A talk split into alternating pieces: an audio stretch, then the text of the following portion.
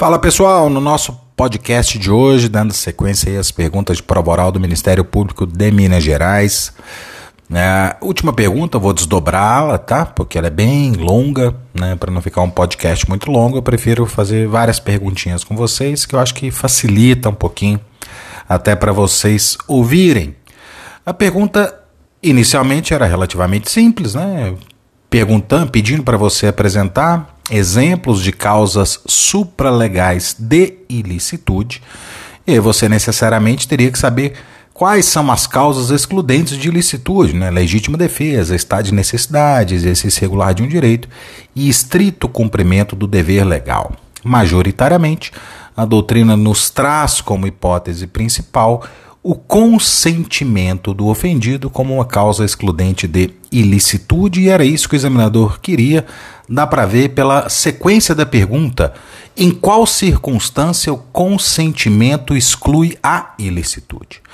E aqui é importante a gente poder fazer um destaque com vocês. O consentimento do ofendido ele é uma figura tipo camaleão no nosso direito penal, porque ele pode excluir tanto a tipicidade quanto a ilicitude, ou ainda funcionar como causa de redução da pena, de diminuição da pena. Quando que ele vai funcionar como causa excludente de tipicidade? Quando, obviamente, o consentimento do ofendido integrar o tipo penal. Um exemplo muito comum, que é citado pela doutrina, é o crime de violação de domicílio. E por quê? Porque a elementar típica sem o consentimento do morador, né, caso ela não seja satisfeita, ou seja, caso a gente tenha o consentimento do morador, não haverá o crime de violação de domicílio e, portanto, haverá a exclusão da tipicidade.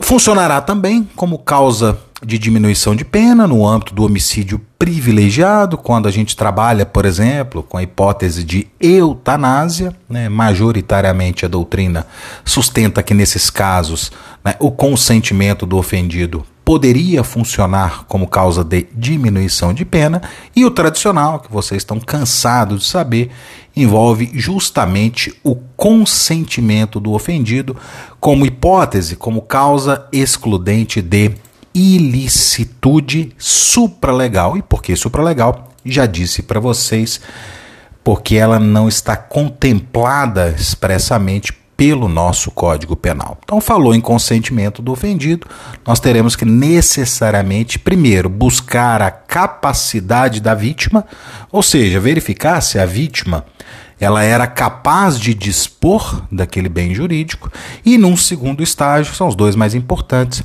a possibilidade de se analisar aquele bem jurídico como um bem disponível. E aí entra a outra parte da pergunta: qual o critério utilizado para aferir se o bem jurídico é disponível? A norma não traz. A doutrina trabalha muito de forma aberta né, no que diz respeito aos critérios, porque nós temos diversos bens jurídicos tutelados no nosso direito penal. Né? Eu não tenho dúvidas é, ao dizer que a vida é um bem jurídico indisponível, ou seja, o indivíduo ele não pode dispor da própria vida. Ainda que o suicídio não seja capitulado como crime, é, é uma conduta, pelo menos em tese, no nosso ordenamento jurídico, não tolerada, não fomentada pelo próprio Estado. Então a gente teria aí um bem jurídico indisponível. Com relação a todos os demais bens jurídicos, a gente tem que fazer uma análise sob a perspectiva da proporcionalidade, e esse para mim é o critério mais importante. Porque quando nós falamos, por exemplo, em integridade corporal, eu não tenho dúvidas ao dizer que a integridade corporal é irrenunciável, mas ela é disponível. Eu posso fazer uma tatuagem no meu corpo, eu posso pendurar um piercing no meu nariz, na minha orelha, no meu umbigo, enfim, na minha língua. Ou seja, eu posso permitir pequenas ofensas à minha integridade corporal sem que o Estado venha se meter na perspectiva criminal com relação ao comportamento de quem fizer isso comigo. Então nós temos um vetor interpretativo da proporcionalidade que nos impede de renunciar ao bem, mas nos permite dispor do bem jurídico integridade física. E o mesmo eu posso dizer com relação à honra, o mesmo eu posso dizer com relação à liberdade. Há uma certa controvérsia, é uma outra pergunta, vou trabalhar com vocês. É, posso falar no âmbito dos crimes contra a dignidade sexual né? porque via de regra se exige o constrangimento, tá? mesmo no estupro de vulnerável, né? onde o constrangimento ele é presumido, se exige é, o constrangimento normativo para a configuração do delito. Então nós temos que, em linhas gerais, os bens jurídicos são disponíveis. O que não pode ter é renúncia desse bem jurídico. E situações especiais, como por exemplo, na hipótese de estupro de vulnerável, né, o consentimento do vulnerável é irrelevante para fins de afastamento do comportamento, da ilicitude do comportamento do agente ou mesmo da própria tipicidade do comportamento. Porque nesses casos falta a capacidade para a vítima consentir é um dos dois principais requisitos que eu destaquei para vocês. Então, na sequência da pergunta, né, já respondendo que é o princípio da proporcionalidade, deve ser analisado sob a luz do caso concreto, a gente tem que fazer uma inferência com relação à renúncia e à disponibilidade dos bens. O examinador perguntou se a integridade física é um bem jurídico disponível. E ele deu como exemplo as relações sexuais sadomasoquistas. Eu já disse para vocês que a integridade física ela, apesar de irrenunciável, é sim um bem jurídico disponível, e no âmbito das relações sadomasoquistas, que são aquelas marcadas né, por momentos calientes de pequenas agressões ou de grandes agressões entre quatro paredes, de forma consentida, entre os casais, ou trissais, ou quadriçais, nem sei mais como que o mundo está evoluindo nesse sentido, é perfeitamente possível, sem que a gente tenha que falar na interferência do direito penal nesses casos. O que um casal faz no ambiente de quatro paredes, se não houver renúncia ao direito à integridade física, não interessa para o Estado. É perfeitamente possível que nós tenhamos as relações sexuais sadomasoquistas sem que se desperte o interesse do direito penal.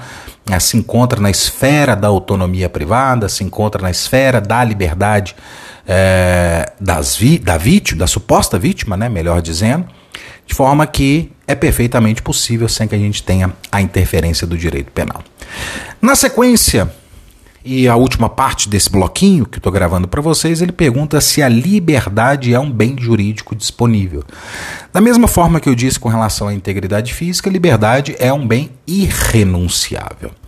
E é perfeitamente possível que o indivíduo ele disponha parcialmente da sua liberdade sem que isso venha caracterizar um delito, por exemplo, de cárcere privado ou um delito de sequestro. O que nós temos que considerar nesse caso, e o próprio exemplo das relações sadomasoquistas pode caminhar nesse sentido, né? Alguns fazem uso de algemas durante as relações e a privação da liberdade da pessoa de forma consentida, visando um outro objetivo que não tem nada a ver, não tem conexão nenhuma com o direito penal. Então é perfeitamente né, que nós tenhamos uma disponibilidade não uma renúncia do bem jurídico liberdade, sem que isso venha, num primeiro momento, a gerar interferência do direito penal. O que nós não podemos aceitar no âmbito do direito penal, e aí nós temos os crimes né, de redução à condição análoga de escravo, o próprio cárcere privado, o crime de sequestro, é a disponibilidade prévia ou uma disponibilidade não consentida ou uma disponibilidade viciada do bem jurídico liberdade.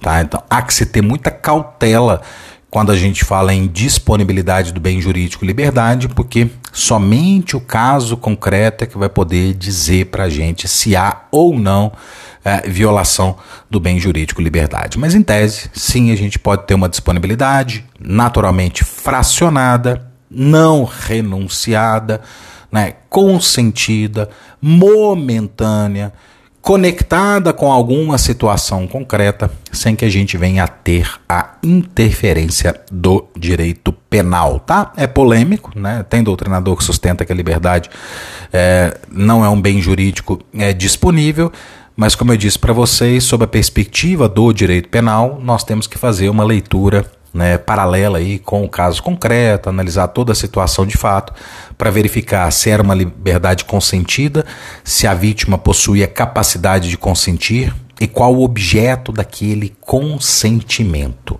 até que ponto ia ou se permitiu a restrição da liberdade. Tá? Dizer que absolutamente é um bem indisponível, a gente corre o risco é, de contrariar a própria teoria dos direitos fundamentais. Tá bom, pessoal? Então, um forte abraço e fiquem com Deus.